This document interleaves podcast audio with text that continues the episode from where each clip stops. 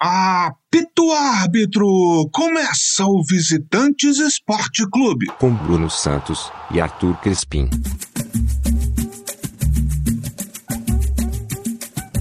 Bom dia, boa tarde, boa noite, amigo ouvinte, amiga ouvinte, amigo ouvinte. Alô, paixões, alô, doçuras. Este é mais um episódio do Visitantes Esporte Clube, episódio 19 do nosso Vises. Comigo, diretamente dos estúdios Newton Santos, no Rio de Janeiro, Bruno Santos. É isso aí, galera. Bom dia, boa tarde, boa noite, bom momento você, amigo, amiga, amiga e ouvinte, estamos aqui novamente para falar de futebol. Mas de que futebol especialmente falaremos, Arthur Crispim? E quem estará conosco para falar disso, por favor? Rapaz, como fui eu que batizei a competição, eu sinto muita vontade para dizer que a pauta do programa de hoje é a Lampions League.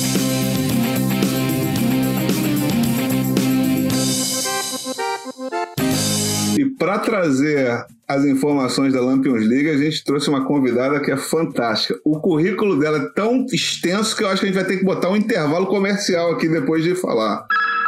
Paraibana, jornalista formada na Universidade Estadual da Paraíba, atua como repórter no jornal União, que é o único jornal impresso de João Pessoa, é repórter do Nordeste FC na televisão e do portal Voz da Torcida, diretora de arte do portal Voz da Torcida também comentarista esportiva da Rádio Tabajara, já foi editora do programa Globo Esporte de Campina Grande, na TV Paraíba, é repórter, e já foi também repórter do Globoesporte.com.br. Pesquisadora do futebol nordestino com ênfase nas relações entre regionalização das transmissões esportivas e os modos de torcer. Atualmente está com pesquisa de mestrado em andamento no programa de pós-graduação em comunicação da Universidade Federal da Paraíba, integra o coletivo Reneme e o grupo de pesquisa CA É rainha das embaixadinhas e, além de tudo, tão importante quanto, mãe de Dona Marisa e Januário, as calopsitas que tanto fazem parte deste programa. Tudo bem, Ana Nóbrega? Esqueci alguma coisa? Bom dia, boa tarde, boa noite. Esqueceu só que eu também sou mãe do famoso Loki, mas vocês ainda não conhecem aqui no podcast. Ele não é tão famoso quanto Dona Marisa e Januário. É, é um doguinho, mas infelizmente, por vir morar em João Pessoa, tive que deixar em Campina Grande, porque a minha família consegue viver sem mim, mas não consegue viver sem ele. É, mas é por aí mesmo. Tudo isso que você falou é, e muito orgulhosa por toda essa trajetória, graças a Deus. Sem muita saúde para tal, mas seguindo.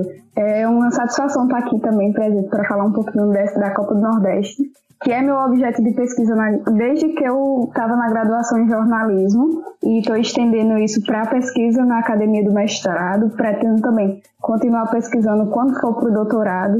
Se a gente ainda for ter doutorado aqui, programa de doutorado no Brasil daqui a alguns anos a gente não sabe, né? É, e também tive a grata, a grata honra de ser repórter da Copa do Nordeste nesse ano, representar o meu estado tanto é, aqui, é, durante a fase de grupos, né, 13 Botafogo não se classificaram, e representar a Paraíba nas, nas quartas de final e na semifinal da Copa do Nordeste. Então, muito feliz pelo convite. Falar em Copa do Nordeste, eu sou a pessoa que mais avançada em termos tecnológicos desse podcast. O Arthur, ele não tem rede social, o Arthur é um ermitão. É, e eu tenho TikTok. De vez em quando eu tô lá passando o TikTok, aí passam uns os vídeos da Nordeste TV sobre a Copa do Nordeste. E os caras são assim, a, a equipe de transmissão é maravilhosa.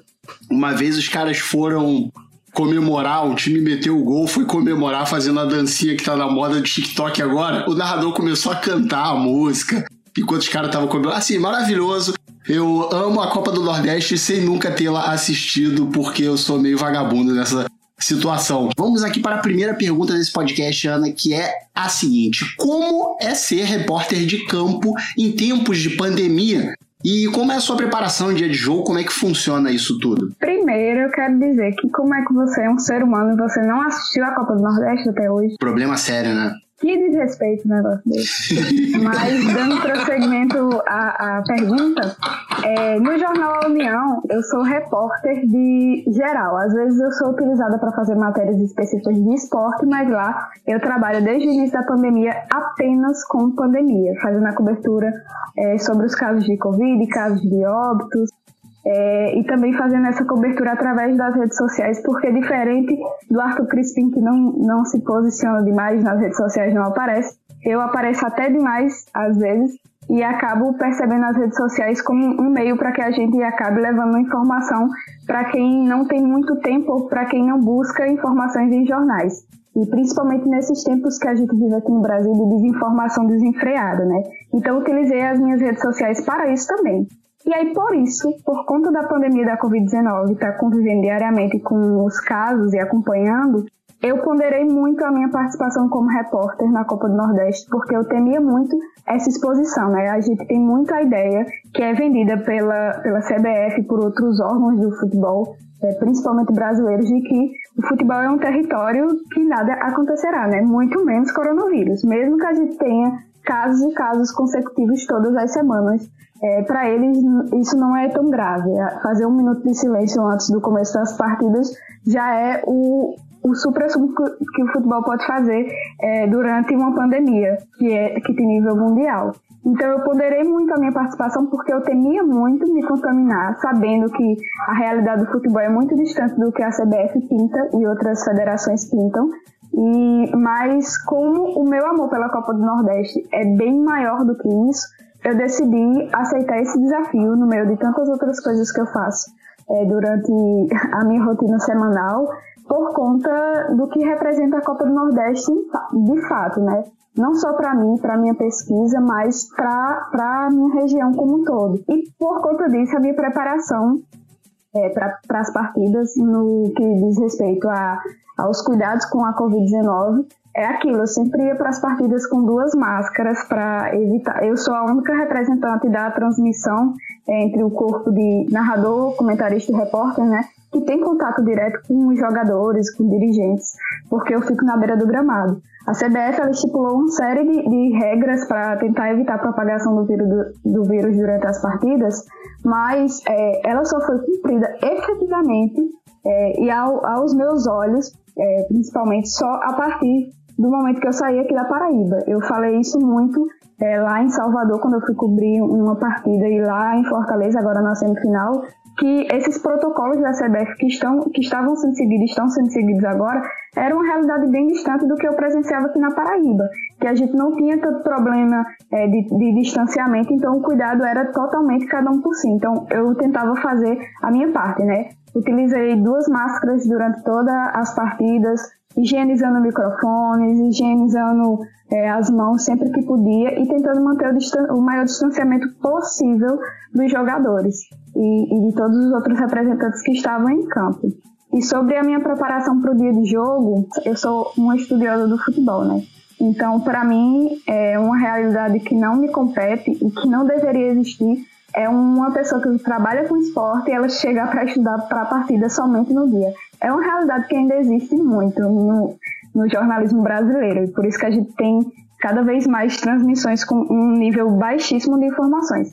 Mas eu costumo é, me preparar durante toda a semana. Vou separando horários que eu tenho livre para poder assistir partidas antigas da, das equipes que vão vir. Como é, na primeira fase eu fui repórter dos times daqui, que foram representantes esse ano, do 13 e do Botafogo, eu tinha as informações dele, tinha conhecimento sobre a formação das equipes, sobre tudo mais, mas toda semana tinha uma equipe diferente que eu, que eu não vivia a realidade diária deles. Então eu precisava mergulhar nessa realidade deles. Então eu buscava assistir as partidas anteriores, buscava notícias em portais é, locais e também buscava sempre o contato com a assessoria dos clubes para saber sobre departamento médico, para saber sobre é, cartões, novidades, esquema tático, como, joga, como o treinador pensa. E é, foi dessa maneira que eu vim estudando para todas as partidas, tentando acumular o máximo de informações possíveis sobre as equipes. E eu até fiz um vídeo de bastidores para o Nordeste FC que mostrava a minha rotina. E eu tenho muito isso de pensar não só no, nos jogadores como meros jogadores, né? Todos eles têm uma história muito bonita por trás, na maioria das vezes histórias de superação. A minha pesquisa de estudo para as partidas, ela também envolve isso de pegar é, todo o plantel dos jogadores e pesquisar nome por nome, tudo para saber o histórico é, de onde ele jogou, porque às vezes rola de pintar uma lei do ex aí, que é uma das leis que funcionam aqui no Brasil muito bem, né?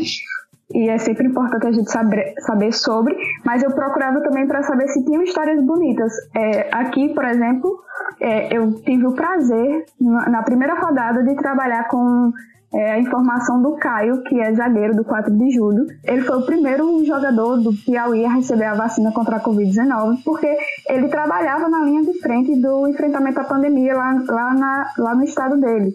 É, durante todo o período da graduação dele de fisioterapia, ele que é fisioterapeuta, ele esteve é, estudando, saía da universidade, ia direto para os treinos, dos treinos para a universidade, e essa foi a mesma rotina que ele cons conseguiu colocar na balança e chegar a um meio termo, também durante as competições que o 4 de julho participou, Piauiense, Copa do Nordeste, ele sempre esteve dando plantão no hospital e nos treinos. Então, uma história muito bonita. Para mim, as pessoas merecem saber essas informações e por isso que eu fazia é, dessa maneira, buscando informações de todos os jogadores. Tem três coisas super interessantes baseadas nisso. Duas são relativas a Copa do Nordeste. Uma coisa assim que eu achei maravilhosa, é, a reportagem feminina ainda bem já não é mais uma novidade, mas na Copa do Nordeste eu já percebi, acompanhando alguns jogos, eu não acompanho todos, acompanho mais os fins de semana por causa do fuso horário, mas eu gostei muito das repórteres femininas, são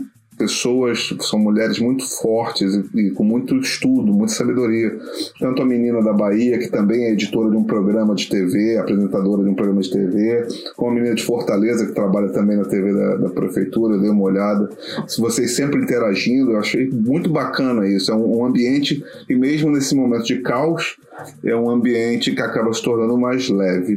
Teve o clássico 13 Botafogo, que o jogador do Botafogo foi expulso com 10 segundos de jogo, deu uma voadora ao estilo Daniel Larusso, do, atleta do 13, e o 13 acabou ganhando esse jogo por 1 a 0 é, com aos 80 minutos mais ou menos, aos 35 do segundo tempo. Final, infelizmente, o 13 foi, acabou sendo eliminado ao empatar o último jogo, estava perdendo para o esporte, se eu não me engano, e acabou empatando mas eu gosto muito dessa, dessa, dessa forma da Copa do Nordeste, do equilíbrio que vem surgindo. 4 de julho, por exemplo, surpreendeu, ganhou do esporte. E vem a minha pergunta agora, Aninha, baseado nisso. Nos últimos anos, todos os estados nordestinos tiveram ao menos um representante entre as séries A, B e C.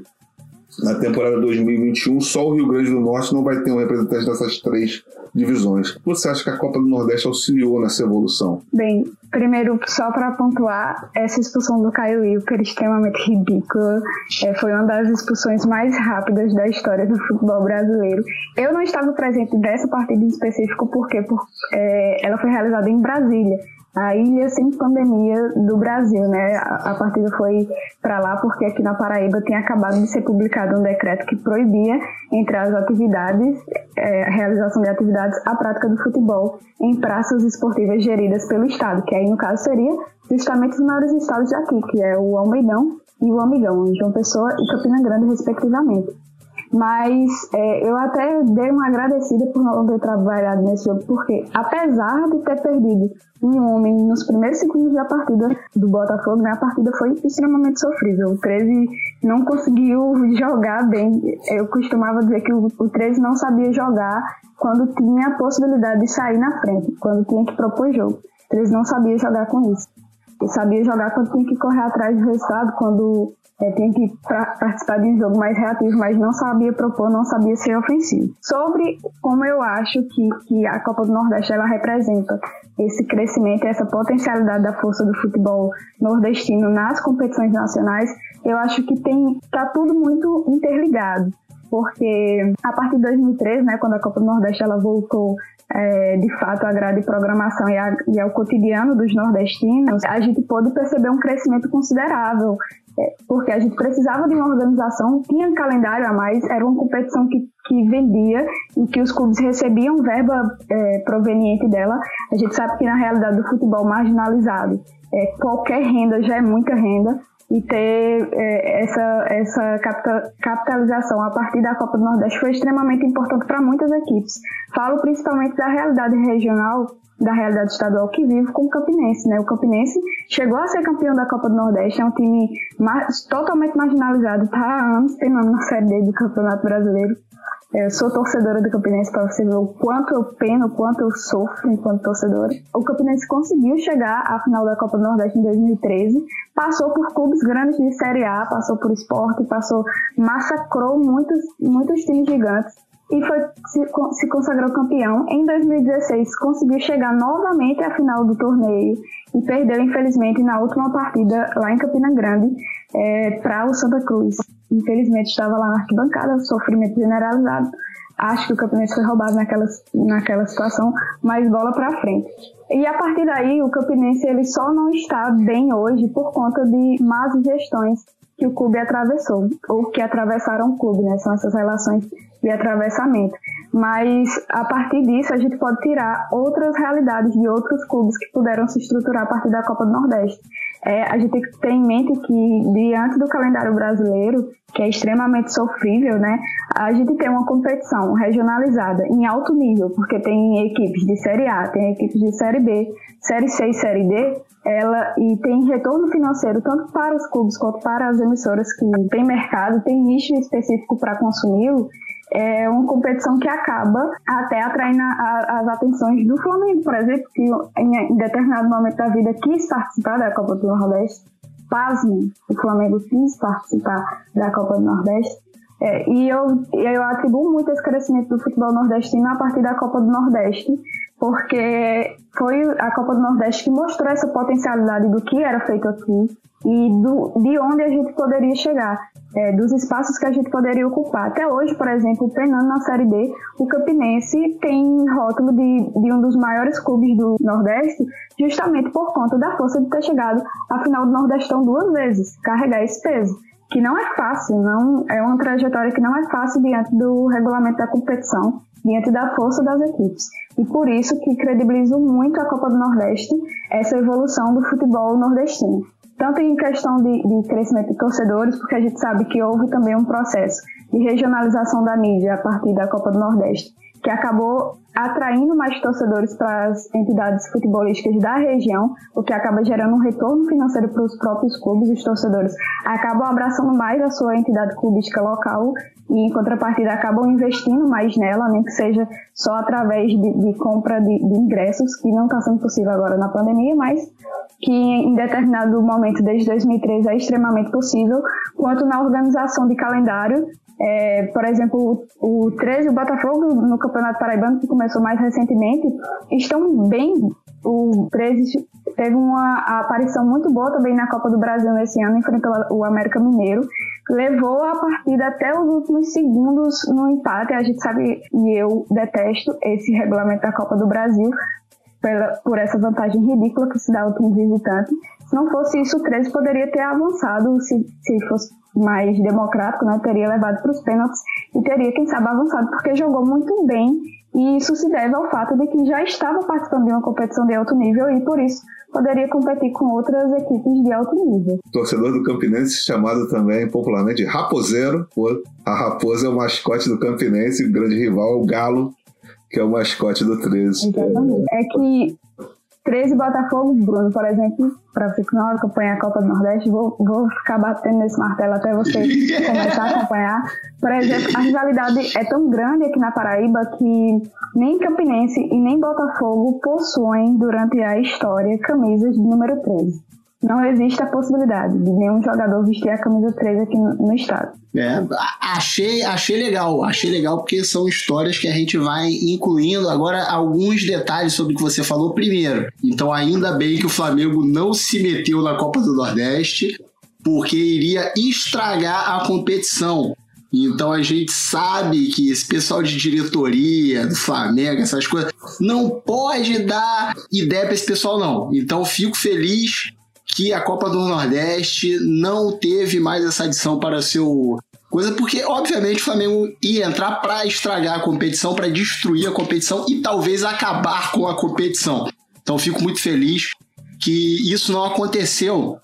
É, sobre o Botafogo é, da Paraíba, eu me lembro um jogo que eu fui de Copa do Brasil, que foi Botafogo e Botafogo, porque eu sou Botafogo aqui no Rio, e aí o jogo no Nilson Santos, era o jogo da volta, eu fui lá assistir, e eu fiquei do lado de fora antes, saudades da aglomeração de estádio, a gente ficou num bar do lado de fora, e tava a vovó do, do, do, Botafogo lá com a gente, tomando umas, trocando ideia. É, um, é uma torcedora símbolo do Botafogo. E a gente ficou lá, tiramos foto, eu tenho foto com ela aí, se eu procurar eu acho. É, mas assim, mas foi bem legal assim é, é, conseguir estar com, com a galera, conversar e tal, saber um pouquinho mais, foi, foi bem legal. Depois do jogo, o Botafogo do Rio deu um pau no, no Botafogo, mas aí, porra, é, acabou que foi meio que o óbvio, porque o jogo da ida eu acho que tinha sido. O Botafogo tinha ganhado de pouco, e aí o Botafogo da Paraíba tinha que partir para cima aqui. E aí fica difícil, porque, porra, pra jogar contra um time um pouco maior, nem vou dizer muito maior, não, porque estamos falando do Botafogo do Rio. Você vai jogar com um time um pouco maior, é, acaba tendo é, é, essa dificuldade. Diga, diga. Aqui na Paraíba a gente fala, inclusive, que o Botafogo da Paraíba é o maior Botafogo do Brasil. Só para que você já fique sabendo. É, mas aí também é esse tipo de coisa que a gente ouve e finge que não escutou. é, mas eu gosto muito, assim, do, do, lance do Botafogo, dessa ligação e tal, de é, o escudo. Assim, meio foda terem botado um vermelho no escudo, porque vermelho e preto com o Botafogo não combina muito, mas tudo bem. É, é é, é, cada um com a sua cor, faz o que quiser dela, o escudo é de vocês, beleza, faz o que quiser. Sou meio contra esse vermelho. E voltando aqui, e nessa pegada, é, a gente teve, por exemplo, em, falando torneios regionais, a gente tinha o Rio São Paulo, fez um, um grande sucesso por um tempo, mas faleceu. É, teve o Rio Sul Minas em algum momento que inventaram essa competição Rio Sul Minas. Se eu não me engano, durou um ano só e não fizeram mais, mas eu posso estar errado. Eu, diferente da Ana, não sou um estudioso do futebol. Mas de todos os campeonatos regionais, o único que se mantém até hoje é a Copa do Nordeste. E aqui você atribui o fato de a Copa do Nordeste ser a única que continua sendo, tirando o fato de não terem deixado o Flamengo entrar. é, eu acho que porque aqui no Nordeste a gente trabalha muito com uma noção coletiva mais significativa do que o restante do Brasil. E isso falo principalmente no que se refere a dirigentes de cartolas, porque a Copa do Nordeste ela chegou, inclusive, a ser cancelada pela CBF com a desculpa de que o calendário do futebol brasileiro não teria espaço para competição é, após um pedido de cartolas do, do Sul e do Sudeste que viam a competição como uma ameaça às competições que já existiam nesse primeiro turno no Brasil, que eram os campeonatos estaduais. E a gente tem no Brasil um histórico muito grande, muito forte de, de sabotar é, competições, né? A gente tem, tem estados que precisam muito ter os estaduais, Aqui na Paraíba, não tanto porque é, é, a competição ela não dá um retorno financeiro aos clubes palpável, a, a Federação Paraibana não dá nenhum tipo de prêmio é, ao fim da competição, só, só um, um, troféu de plástico. É, que não dá nem para vender e trocar por algum dinheirinho. Só, só vai dar mesmo as vagas em competições nacionais no ano seguinte, mas enfim, a gente passa por um processo de, de que alguns estaduais eles são sufocados, né? Existem campanhas para que os, os, estaduais não existam mais e isso parte de equipes grandes do, do, do, Brasil inteiro, porque eles acreditam que não, não faz sentido estar tá jogando com equipes pequenas, mas é uma lógica capitalista extremamente excludente. E aqui no Nordeste, felizmente, é, as equipes que tiveram esse pensamento em determinado momento, elas mudaram rapidamente. Por exemplo, o esporte chegou em um determinado momento que o esporte disse que era maior do que a Copa do Nordeste. É, que a Copa do Nordeste não cabia. É, e logo depois correu atrás e disse que cabia sim, queria voltar a participar da competição, não queria deixar de participar da competição. Mas é uma iniciativa que eu não vejo em outras equipes fora do Nordeste, né? As equipes grandes, elas querem continuar sendo grandes e querem continuar é, esse processo de superioridade. As equipes, elas, elas querem muito continuar com essa relação de de superior, de hierarquia social dentro do futebol, mostrando que eles são os grandes e os pequenos não têm tanta importância. Por isso que muitas equipes, muitas competições estaduais, inclusive o Campeonato Carioca, Bruno, você que é torcedor do Botafogo do Rio de Janeiro, é, a gente tem uma defasagem muito grande. As equipes acham que precisam colocar para jogar somente os meninos, que é uma competição que não tem importância. Então, é, a gente tem essa descredibilização desses campeonatos. E, diferente disso, de primeiro turno, a Copa do Nordeste ela recebe uma grande atenção e grande influência, tanto de torcedores, quanto de empresas, quanto dos próprios clubes, para que ela seja mantida. E apesar da CBF ter boicotado em determinado período de tempo, hoje a gente vê que o Nordeste ele é um case de sucesso muito grande e que não deve ser, ter, ser paralisado novamente por muitos desafios e hoje eu credibilizo como o maior regional é, e maior competição de primeiro turno que a gente tem no Brasil. É, por exemplo, eu li o texto do, do, PVC desse fim de semana que ninguém estava falando sobre a Taça Guanabara e todo mundo estava falando da Copa do Nordeste, das semifinais da Copa do Nordeste. Eu estive em Fortaleza para fazer a cobertura de Fortaleza e Bahia e mesmo com a pandemia, mesmo com todas as limitações e restrições, na rua, no dia do jogo, no caminho para o jogo, as pessoas que estavam circulando estavam vestindo as camisas seu, dos, dos, seus clubes. A gente teve recorde de audiência durante a, a, transmissão e recorde de participações também nas redes sociais. Então, é uma competição que ela é literalmente abraçada por todo mundo que faz parte dela, de realizadores é, a da CBF hoje que vê a competição como bastante lucrativa, né?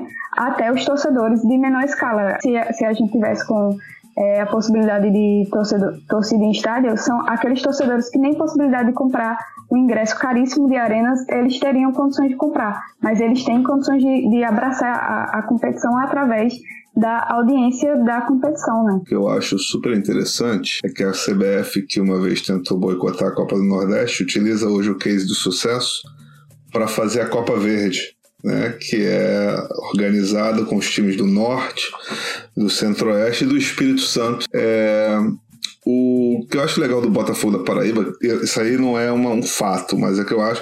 A estrela é vermelha por causa da bandeira, provavelmente, da Paraíba, não é isso? Não? Foi mais para uma questão de diferenciação, e foi até bom, Arthur, você falar nisso, porque o Bruno mencionou que não gosta da estrela vermelha. Muitos torcedores de Botafogo da Paraíba também não gostam, porque o apelido do Botafogo aqui pelas torcidas rivais é chamado de fake, né? Porque é como se fosse a Copa do Botafogo do Rio de Janeiro. E existem movimentos de resistência dentro da torcida do Botafogo para extinguir é, esse escudo de agora e mudar o clube somente para a estrela vermelha. O Botafogo, que é conhecido como o alvinegro, não é tricolor, porque o escudo tem três cores. É alvinegro da estrela vermelha.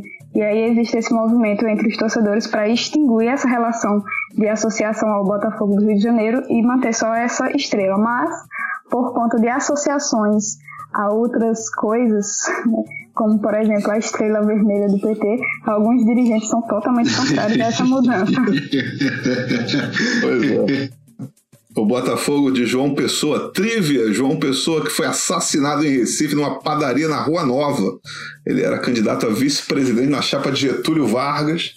E após isso, a revolução foi deflagrada e Washington Luiz, presidente com o nome de zagueiro, foi deposto. Fora que Getúlio Vargas mesmo. Mudou, Vargas. inclusive, a bandeira do Foi um nego, não é isso? Foi, isso. Tá ficou um nego. Tá Preto e vermelho para simbolizar o luto e o sangue derramado. E no fim, no fim das contas, é, existe a história de que tudo isso foi causado por uma dor do corno, mas isso a gente pode contar em outro episódio. Visitantes também tem cultura. Aninha, baseado nisso tudo que a gente falou, tem uma coisa importante. Um grande é, catalisador sucesso da Copa do Nordeste, além das redes sociais. O Bruno falou do TikTok, que eu, que não sou tão jovem quanto ele, não tenho mas o Instagram da Copa do Nordeste eu sigo, então eu sei que faz muito sucesso. O, a Copa do Nordeste também tem Twitch, que para mim é igual caviar, nunca vi, nem ouvi, nem comi, só ouço falar. Eu já comi caviar, não comi o tweet, mas eles têm também.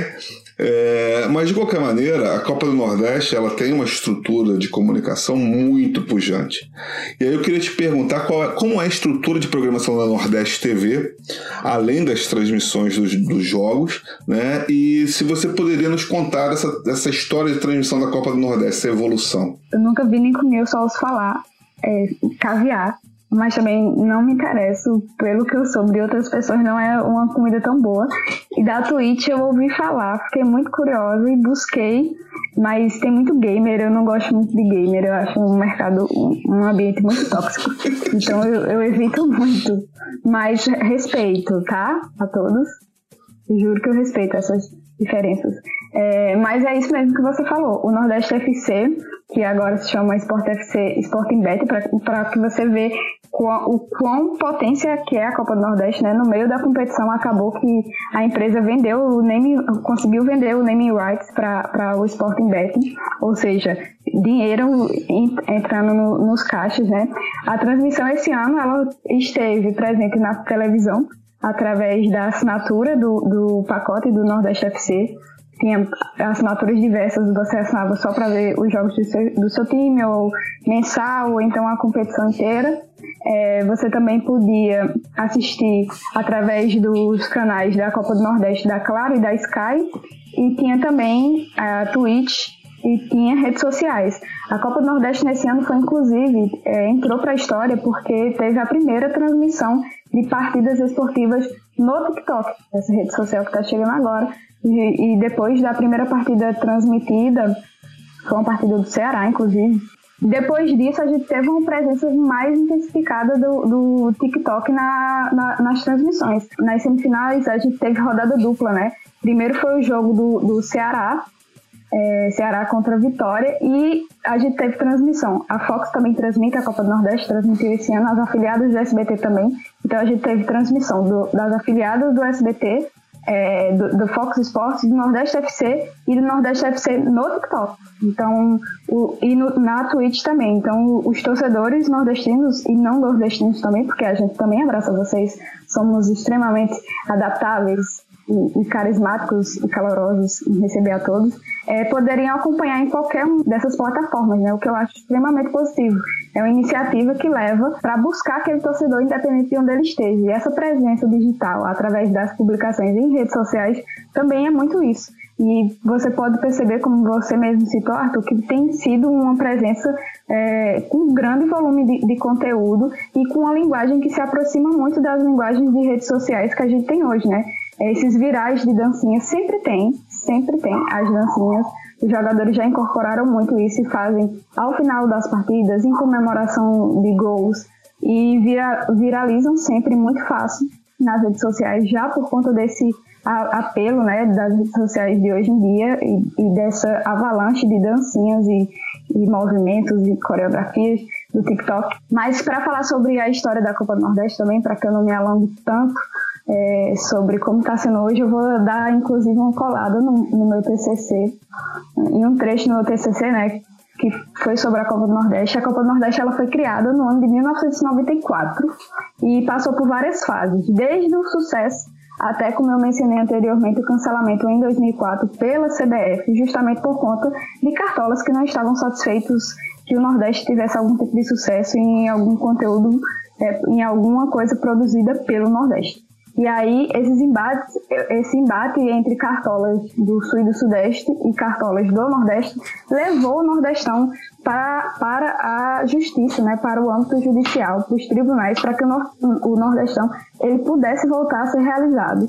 E aí, por força de liminar, a competição ela pôde voltar a ser realizada no ano de 2010, mas é, não teve tanto sucesso porque não tinha tanto apelo midiático à época. Só em 2013 que a transmissão ela voltou, a, a competição ela voltou a ter muita força porque teve a implementação da transmissão dos canais de esporte interativo. Os canais do esporte interativo eles perceberam essa carência que existia no Nordeste, esse nicho específico para ser explorado aqui no Nordeste e voltaram as atenções para competição regional, né? É uma empresa que não é daqui do Nordeste, é uma empresa que percebeu que a região ela possuía essa, essa necessidade de exploração é, desse nicho e acabou criando uma linguagem para se aproximar e fidelizar o público. O Nordeste, o, o esporte interativo chegou aqui no Nordeste com uma linguagem extremamente é, como se fosse nordestino mesmo e que estava buscando trazer para o Nordeste a libertação é, do, do, do, Sudeste, né? Porque aqui é, a gente tem até hoje muitas, muitas cidades e muitas regiões do Nordeste que tem,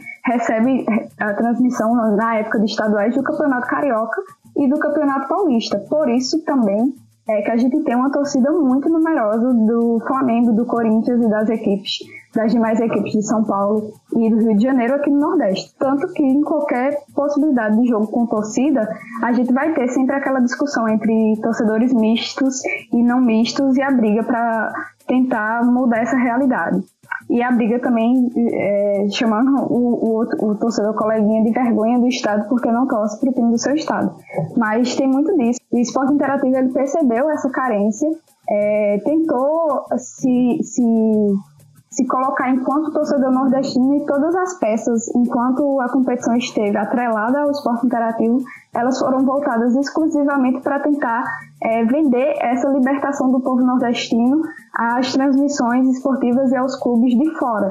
E isso foi visto de forma muito positiva pelos torcedores, tanto que em pesquisas Ibope e da Repucon, que, que eram constantes, saíam anualmente, a gente teve desde 2013 um crescimento muito considerável de torcedores que abandonaram o que eu chamo de bifiliação clubística, né, que é esse movimento de torcer pelo seu clube, o clube da, da região, e o clube de fora, geralmente do eixo sul e sudeste, é, a gente percebeu um, um, um, abandono maior dessas taxas de bifiliação clubística a partir do advento e sucesso da Copa do Nordeste desde 2013, quando a gente passou até essa transmissão mais específica da competição pelo esporte interativo. No entanto, é, a, a, o esporte interativo foi vendido para Turner, né? E mesmo emitindo várias notas dizendo que não abandonaria o Nordeste, porque isso caiu como uma bomba para os torcedores nordestinos que já tinham associado o esporte interativo como o salvador da pátria, né? Como o canal que, o único canal que se importava com o Nordeste. Caiu como uma bomba, muitos se preocuparam e o esporte interativo chegou a emitir nota dizendo que não abandonaria a transmissão nordestina das competições nordestinas, ia continuar tendo espaço, mas só nas redes sociais. Só que aí surgiram as transmissões por streaming, né? E graças à internet, e a, a, ao Live FC, que foi logo em seguida que começou as transmissões, a gente não ficou sem transmissão da Copa do Nordeste. Do Live FC, que hoje é o Nordeste FC Sporting Bet, mudou de nome esse ano, justamente também nessa tentativa de se aproximar mais com o torcedor do nordestino para causar identificação e, consequentemente, essa fidelização do público, é, e também das afiliadas do SBT na região. E até hoje é sucesso, graças a Deus. Sucesso demais. É, agora vamos falar da competição em si em relação aos jogos. Eu quero saber o seguinte: é, primeiro, essa edição do podcast está sendo gravada antes das finais. Então, tudo que a gente falar ah, nesse momento, daqui para frente, é, tem a ver com até as semifinais, tá? A gente tá gravando antes das finais e esse episódio só vai pro ar depois das finais. Então, já vai ter acabado a Copa do Nordeste. Então, esqueçam as finais, que por acaso eu já deixo aqui que é Bahia e Ceará vão jogar nos dias 1 e 8 de maio. Jogaram, na verdade, nos dias 1 e 8 de maio. É, mas é o seguinte: até esse momento, quem foi o cara da Copa do Nordeste? O cara, tu pergunta de jogador, treinador. Você pode fazer dos dois. Você pode fazer um jogador e um treinador. Eu acho que o Guto Ferreira vem consolidando um trabalho muito importante à frente do Ceará. Tanto que, para mim, apesar de acreditar muito no Bahia, o Ceará é franco favorito para que vocês escutem esse programa hoje ou na data que for, depois da competição pode ser que o Ceará tenha se sagrado campeão e justamente por conta do, do trabalho que vem sendo muito efetivo do Guto Ferreira. O Ceará que conseguiu chegar à Sul-Americana através do trabalho do Guto e ele vem se consolidando. A gente tem um problema muito grande aqui no Brasil que é isso sobre trabalho de continuidade de treinador, né? E a diretoria do Ceará acredita muito nesse trabalho de continuidade. É, e por isso que a gente tem um sucesso um sucesso em um trabalho que é muito nítido em campo. É, nas, nas, duas partidas que eu trabalhei e que eu pude cobrir o Ceará, eu via uma interação muito gigantesca entre treinador, um, um entrosamento e uma sintonia muito gigantesca entre treinador e jogadores. E é muito surreal de ver isso, porque eu, como repórter de campo, né, a gente tem uma das missões de perceber essas, essas nuances entre as relações entre os treinadores e os jogadores para poder passar essas informações para o público. E eu me surpreendo sempre muito positivamente como, como o Ceará escuta muito o Guto Ferreira e joga como o Guto Ferreira quer. Mas para além de Guto Ferreira, é, vou dar um destaque também do outro lado, que é o Gilberto, atacante do Bahia, ele é o artilheiro da Copa do Nordeste até então, ainda tem possibilidade de, de avançar mais nisso, né? Já que teremos dois jogos de, de, de final do campeonato. E ele vem sendo um cara extremamente decisivo, é, tem uma identificação muito forte com a torcida do, do Bahia e tem uma identificação muito forte também. Está criando agora uma identificação muito forte com o Nordeste, né? Ele que, que não é nordestino, mas vem criando essa identificação. E eu vejo ele como o cara que vai é, a bola procura ele, né? É incrível como a bola procura ele. O Bahia tem, tem 20 gols, os gols de pênalti não contam, né? Na, na, nas semifinais, tem 20 gols marcados até o momento e 7 são de Gilberto. E além das participações é, fazendo gol, ele também serviu muito. É, serviu muito, já é uma linguagem de internet, inclusive. Ele serviu muito em assistências. Então, para mim, a presença dele é, é, muito significativa também. Mas, além, eu vou dar um terceiro nome. Para além, é, eu vou dar quatro nomes. Eu sou, eu, eu sou muito indecisa quanto a eleger essas coisas, porque é, é tão plural a Copa do Nordeste e, e, tão heterogênea que não dá para citar apenas um. Outro nome que, que me chamou muita atenção foi o, o Fernando Tonê, que foi, foi não é mais, técnico do, do Altos do Piauí ele foi demitido depois que a equipe. Ele pediu demissão, na realidade, depois que a equipe foi eliminada para o Vitória é, nas quartas de final, mas por incrível que pareça, quem jogou melhor nessa partida foi o Altos.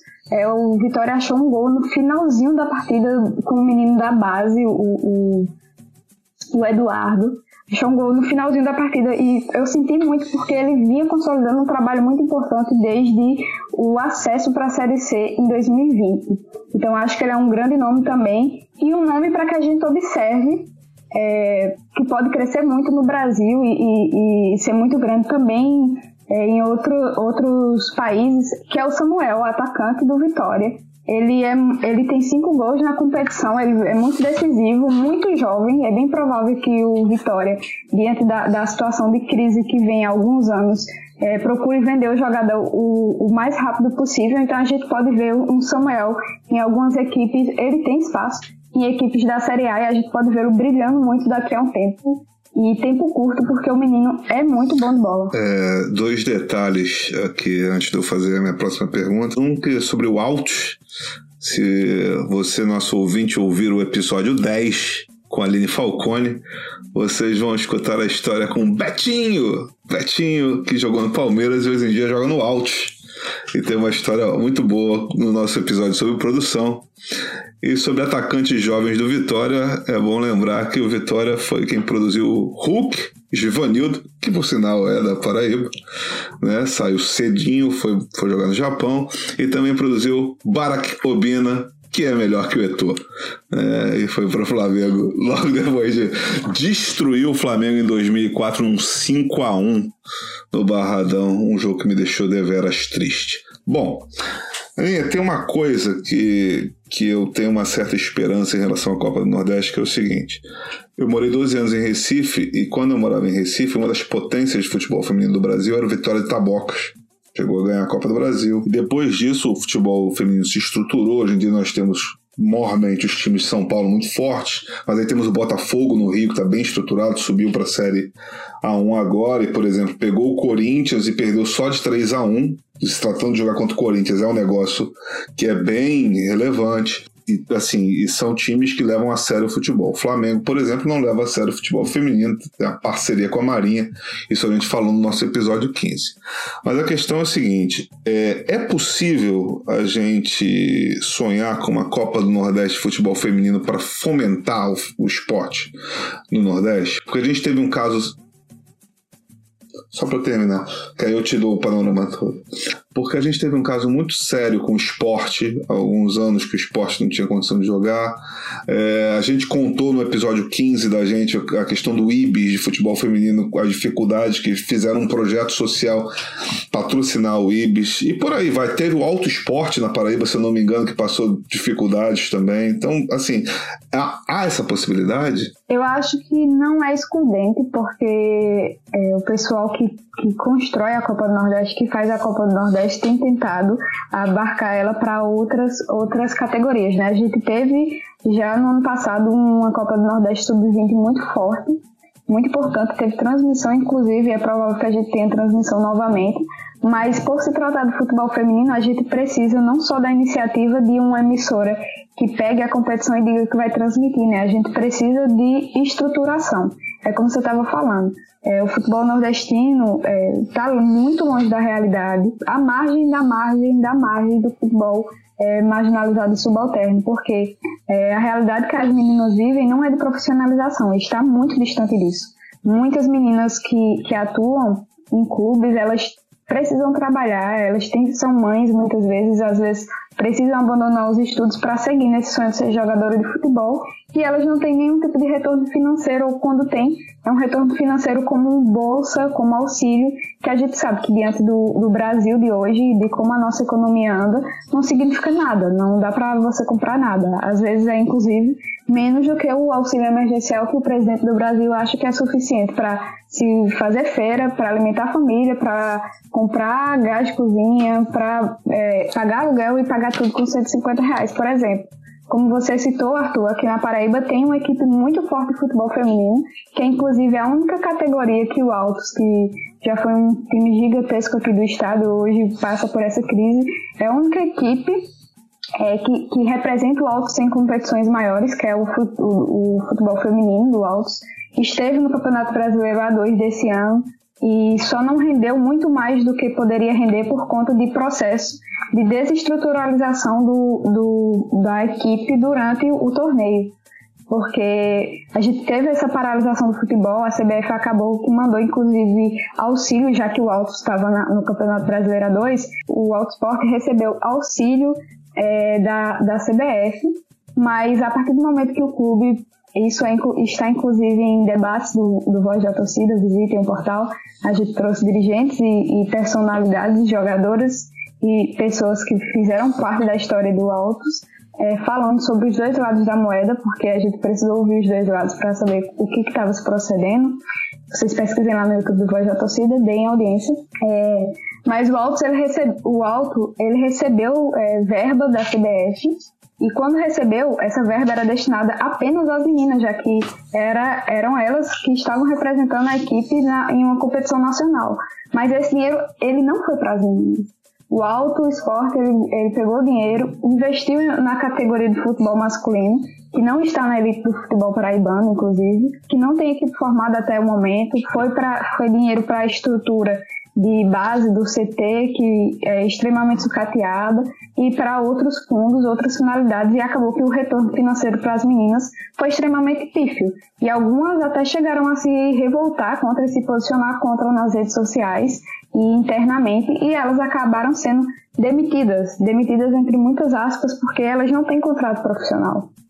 Então elas acabaram sendo excluídas e por conta disso o Auto, o Autosport passou por esse é, processo de, de sucateamento do futebol durante a competição estadual do futebol aqui. Mais outro representante muito importante, a gente tem equipes muito fortes aqui de futebol feminino na Paraíba, como o Botafogo, o Botafogo da Paraíba, que investe muito e que conseguiu a vaga para representar o, a Paraíba no Brasileirão A2 agora e promete é, ser talvez um, um, um, uma equipe que vai conseguir o acesso aí para o A1, porque eu tive a oportunidade de entrevistar o presidente do clube, o Alexandre Cavalcante, e ele disse que hoje é, o futebol feminino ele acaba sendo até mais rentável do que a categoria masculina profissional.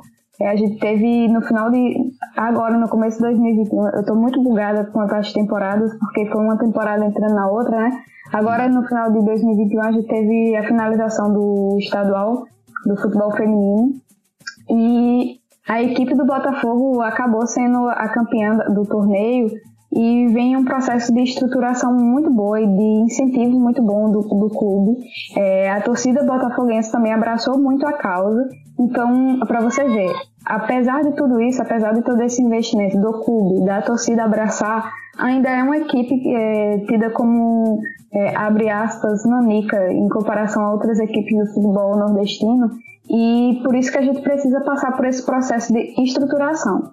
Para que a gente tenha uma Copa do Nordeste de futebol feminino, a gente precisa tentar dialogar com as federações estaduais para que haja um maior incentivo nas categorias de, de, futebol feminino, na categoria de futebol de mulheres e principalmente nas competições para voltada para elas, né, nas competições estaduais.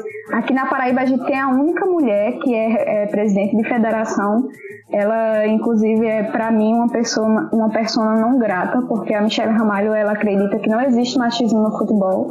Ela acha que as mulheres não ocupam esse espaço porque não querem, porque a partir do momento que ela passou a ocupar, ela disse que ela foi abraçada em todos os sentidos, mas a gente sabe que a experiência de uma mulher não, não, não é a experiência de todas elas, né? E ela, infelizmente, não consegue sequer perceber o tanto de, de, de coisa que ela sofre por conta do machismo nesse meio, mas aí é um problema dela. Ela, ela que ganhou recentemente o voto de aplauso é, da Assembleia Legislativa e da Câmara de Vereadores em João Pessoa por ser apoiadora do futebol feminino e esse apoio da Michelle Ramalho da Federação é, para o futebol feminino é apenas a realização do torneio e novamente a entrega de, um, de uma taça de plástico ao final da, da competição. E não é esse tipo de incentivo que a gente precisa para que o futebol feminino ele cresça aqui na região. A gente precisa de estruturação de fato, precisa de acompanhamento mais próximo, precisa saber como que essas meninas estão, como que elas são cuidadas pelos clubes, é, permitir que haja uma verba para as equipes que mantêm as categorias de futebol feminino em pleno funcionamento, porque é, infelizmente não é rentável sozinho ainda. Existem outras praças esportivas que já são, né, como é o caso do Corinthians, é, o Santos e o São Paulo, mas são realidades totalmente diferentes e a gente precisa mesmo ter essa estruturação. O melhor time que a gente tem aqui no Nordeste a preço de hoje é o time do Bahia, que foi inclusive campeão do Brasileirão A2. É, mas ainda assim, no Dia da Mulher, o Bahia fez uma campanha para dizer que ia profissionalizar todas as meninas e essa, essa seria a ação afirmativa do Bahia no Dia das Mulheres, seria profissionalizar todas as meninas é, que atuam no Bahia, que são as meninas de aço. Mas, por exemplo, eu estava agora no fim de semana em Fortaleza e a Juliana Lisboa, que foi a repórter que trabalhou comigo, que é lá de Salvador, ela acompanha de perto também essa realidade do futebol feminino e ela foi procurar mais a fundo sobre isso, né? Porque a gente tem muito essa preocupação de que as ações afirmativas elas saiam da internet. Porque é muito fácil para que os clubes cheguem na internet e façam um discursinho muito bonito ganhem seguidores, ganhem likes como equipe democrática, mas não, não partam para a prática efetiva da ação, né? Não partem para concretizá-la. E é, na, nessa peça, nesse momento, no dia 8 de março, o Bahia disse que profissionalizaria de forma automática todos a, a, os contratos das meninas. E isso não foi feito até hoje, mas foi vendido. Então, por isso que a gente precisa de uma atenção a mais é, em todos os termos do, do futebol feminino para que a Copa do Nordeste ela seja é, possível. É, eu queria fazer essa pergunta para a gente meio que dar uma finalizada aqui, que é o seguinte: até o momento, até as semifinais da competição, qual foi o grande jogo dessa edição da Copa do Nordeste até aqui que você tem acompanhado? Não precisa ser que você tenha trabalhado. Se você quiser fazer um que você tenha trabalhado e um outro, tudo bem. É, não tem, não tem nenhum problema. Mas diga aí pra gente qual foi esse jogo e, e dá um panorama desse jogo aí pra gente saber como é que foi isso. Pra mim, o melhor, a melhor partida em que eu estive, que não foi sofrível de assistir, é, em termos de futebol bonito, foi é, as quartas de, de, final entre Vitória e Altos do Piauí. Era uma equipe é, que chegou favoritaça o Vitória, é claro, diante de de uma equipe do, do Piauí que não tinha tanto investimento quanto o, o Vitória. É, o Altos que teve durante a campanha na, na Copa do Nordeste desse ano muitos problemas por conta de casos de Covid-19. Naquela partida seria a primeira vez que a equipe não teria caso, pela primeira vez durante toda a competição que a equipe não teria casos de Covid-19, não teria desfalques pela doença mas acabou levando 19 jogadores para Salvador Chegando lá, cinco, cinco não, seis jogadores acabaram apresentando sintomas de virose e acabaram desfalcando já desfalcado Altos do Piauí, mas mesmo assim, mesmo no, no limite do limite, né, porque foram 19 menos 6, menos 11, você vê com, com quantos jogadores o, o, o Altos ficou no banco, então esses jogadores, esses 11, eles ficaram no gramado até não dar mais e conseguiram jogar em altíssimo nível e, e impor o ritmo, impor a forma de jogo para o Vitória, que sofreu demais para poder conseguir essa virada já nos minutos finais da partida. Para além disso, dessa história de superação né, do Altos e de, de força do Altos, é, fazendo frente ao Vitória, eu acho que foi uma partida muito boa também em nível técnico das duas equipes e também de emoção, né? Eu gosto muito de, de jogos emocionantes. E essa partida foi decidida no finalzinho mesmo, com um gol que eu já mencionei achado nos minutos finais pelo Eduardo. Então, para mim, foi a melhor partida até então.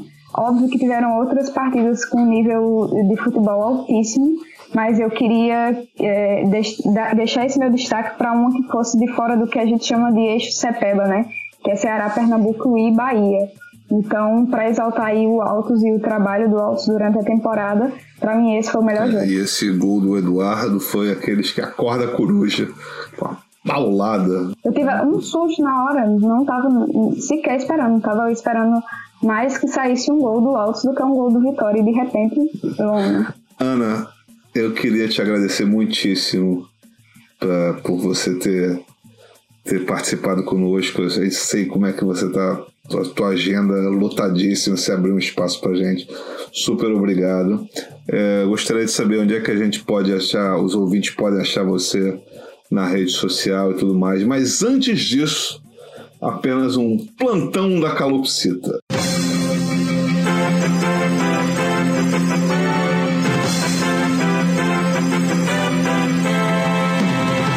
Nós gostaríamos de saber para todos os fãs de Dona Marisa e Januário, como estão as calopsitas?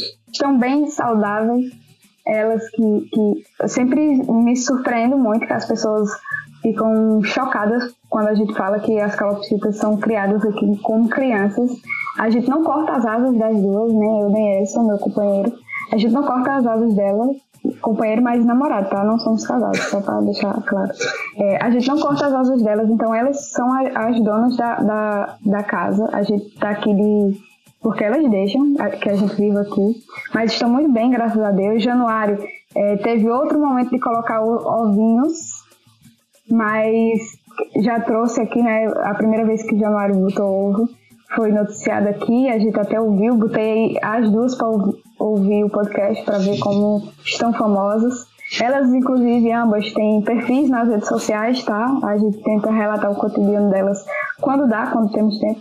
Mas Januário botou ovos novamente, foram três, os três novamente sem estarem engalados, porque Dona Marisa namora com um boneco de pelúcia, gente. Ela, Dona Marisa não dá moral de forma alguma a Januário. Eu acho que ela tem Januário como irmãozinho mesmo e vai ser assim para sempre. A gente já está aqui é, levando em consideração que vai ser isso mesmo. Por exemplo, quando é, Januário colocou esses três ovinhos agora, Januário botava o ovo e saía da casinha como aquelas mães que não quer, não quer ter filho mesmo e Dona Marisa ia pra casinha cuidar dos ovos e não deixava ninguém chegar perto, porque na cabeça de Dona Marisa, esses ovos eram de Dona Marisa e do boneco. Então foi muita treta, teve muita treta, brigaram muito e por isso a gente tirou a casinha, a gente não vai botar nenhum por hora novamente, porque Januário é muito novinho, ainda vai fazer um ano. A gente vai fazer festa, mando foto para vocês, é, fazendo um bolinho para eles. Vai fazer um ano ainda e por isso é, a, a, eu acho que a estrutura é muito, muito pequenininha, muito frágil para botar tanto ovo em tão pouco tempo. Então a gente vai demorar um tempo para tentar novamente ver se ganhamos netinhos por aqui.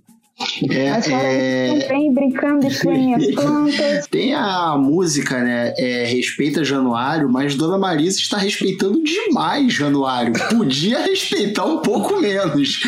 É, o respeito de irmão. Respeito por... Eu acho que na cabeça da Dona Marisa porque a calop, nas calopsitas, no reino das calopsitas, a calopsita macho que cuida dos nenéns. E aí quando o Januário chegou aqui, dá para ouvir, inclusive no fundo, talvez, ele tá gritando neste momento, é, quando o Januário chegou aqui, ele era muito bebezinho de comer papinha ainda. E, e Dona Marisa ficou cuidando de Januário. Então, talvez eu fiquei pensando que Dona Marisa acha que, que seja até ou irmã, ou então mãe, pai de Januário. Então, por isso também não namora. Fica Januário pedindo Gala, Gala é como, a forma como a calopsita pede pra, pra namorar. E aí Dona Marisa sai de perto e vai namorar com o boneco. Fantástico. É, não existe inseto, incesto no reino das calopsitas. Pois é, mas aqui Dona Marisa é totalmente respeitosa, não quer saber da lei da Correto. natureza. Correto, Tá correto. respeitando o Januário demais. Então é isso. É, eu também queria agradecer muito, Ana, você tá por aqui. Mas tirando Dona Marisa e seu Januário, onde que encontramos você? Pelas redes sociais, mande aí seus endereços. Vai estar tudo na descrição. Vamos botar os links todos aí do Voz da Torcida. Tudo isso vai estar por aí. É, mas diga aí pra gente como, como te achar.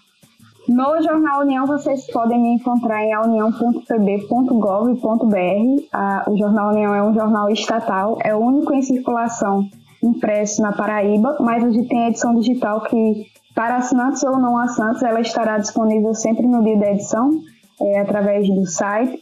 No Voz da Torcida, no vozdatorcida.com, eu estou colaborando com os meninos, né, é, uma mídia independente, né, sem medo, a gente expõe bastante as vísceras do futebol paraibano, sem medo de ninguém, porque aqui a imprensa paraibana tem muito medo de expor, é muito amiguinho dos, dos fortes nomes do futebol, então a gente é, não vai muito nesse, nessa linha.